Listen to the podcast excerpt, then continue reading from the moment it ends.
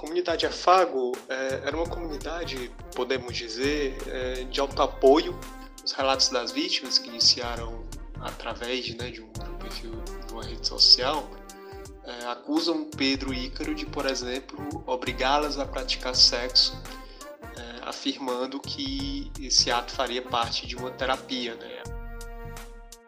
O Ministério Público do Estado denunciou Pedro Ícaro de Medeiros, guru espiritual da comunidade Afago, pelos crimes de violação sexual mediante fraude, crime sexual para controlar o comportamento social e sexual da vítima, charlatanismo e curandeirismo.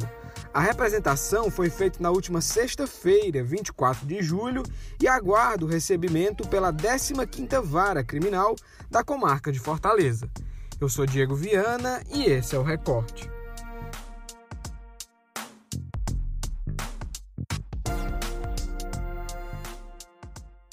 O caso só veio à tona em maio após um perfil no Instagram reunir uma série de relatos sobre crimes sexuais, entre outros abusos que teriam sido cometidos na comunidade. Com a repercussão dos relatos, a Polícia Civil passou a investigar o caso. A apuração ficou por conta do 26º Distrito Policial.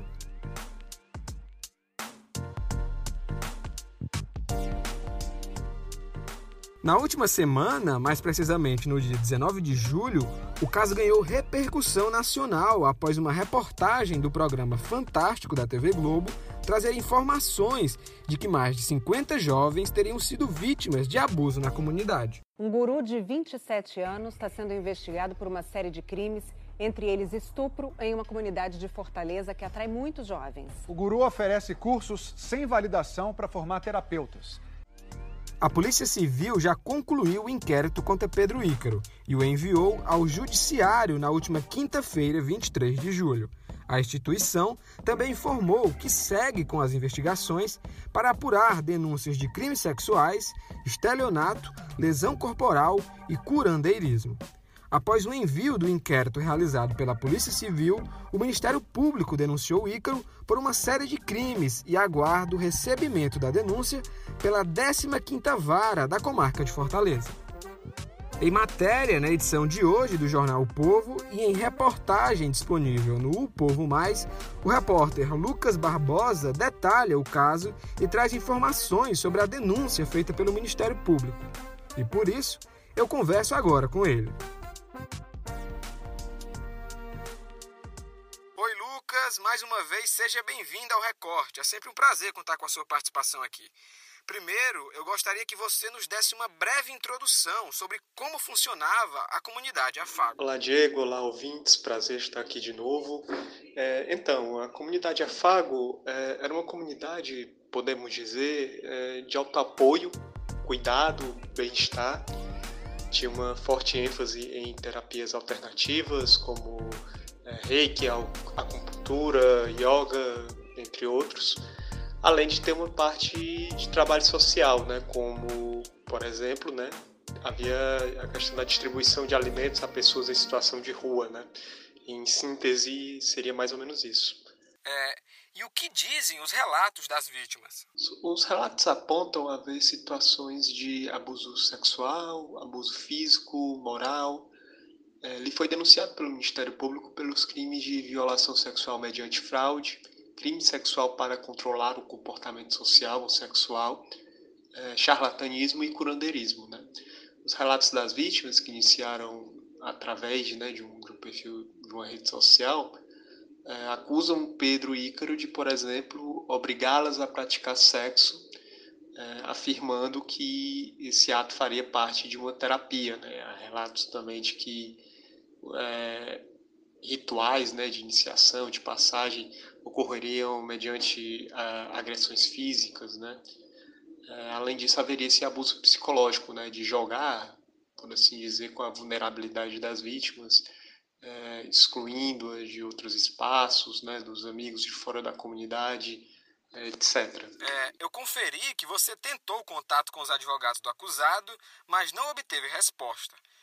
Como a defesa tem se posicionado nesse caso e quais as suas alegações sobre os relatos? É, de fato, nós não conseguimos contato com o advogado dele, mas o Pedro Ícaro chegou a conceder uma entrevista ao programa Fantástico da TV Globo, que abordou o assunto, onde ele afirmou que as acusações não procedem, que as relações sexuais que ocorreram é, ocorreram de maneira consentida, afirmou ainda que prestou queixa né, por calúnia, por difamação, afirmou ter sido vítima de racismo, é, de homofobia é, nessa situação, então ele nega de maneira veemente os crimes. Né? É, Lucas, e por fim, quantas pessoas já prestaram depoimento e quais devem ser os próximos passos após a denúncia do Ministério Público?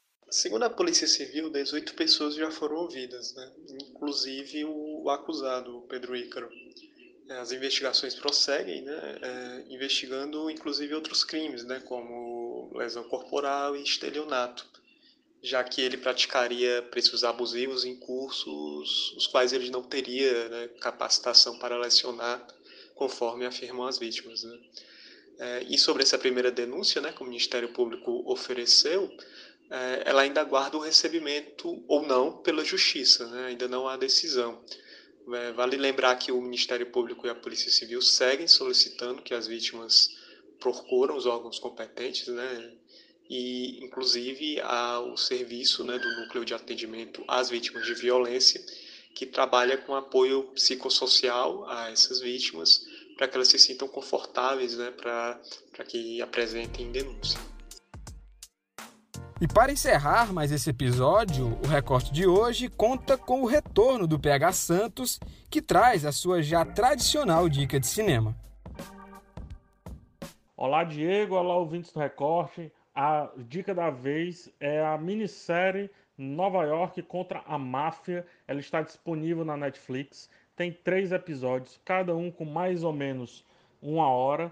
E são episódios que eles são documentais, mas também tem algumas interpretações dentro e é o ponto de vista da caça aos mafiosos, aos cinco grandes gangsters da década de 80 ali em Nova York, só que a partir da polícia, a partir do FBI que estava fazendo essas buscas. É, eles partem, para quem gosta de podcast, é um prato cheio, porque eles partem das gravações é, dos mafiosos, dos grampos que o FBI conseguiu colocar, da reinterpretação de uma lei, a lei chamada RICO, e aí passam a se igualar, ou melhor, é como se os, o, o, os caçadores se organizassem diante dos caçados que já eram organizados, por isso chamado de crime organizado. Então, essa é a dica da semana: Nova York contra a máfia uma hora, três horas no máximo aí, de um deleite puro, montagem excelente, qualidade nível alto. Assista imperdível. O recorte de hoje fica por aqui e até a próxima.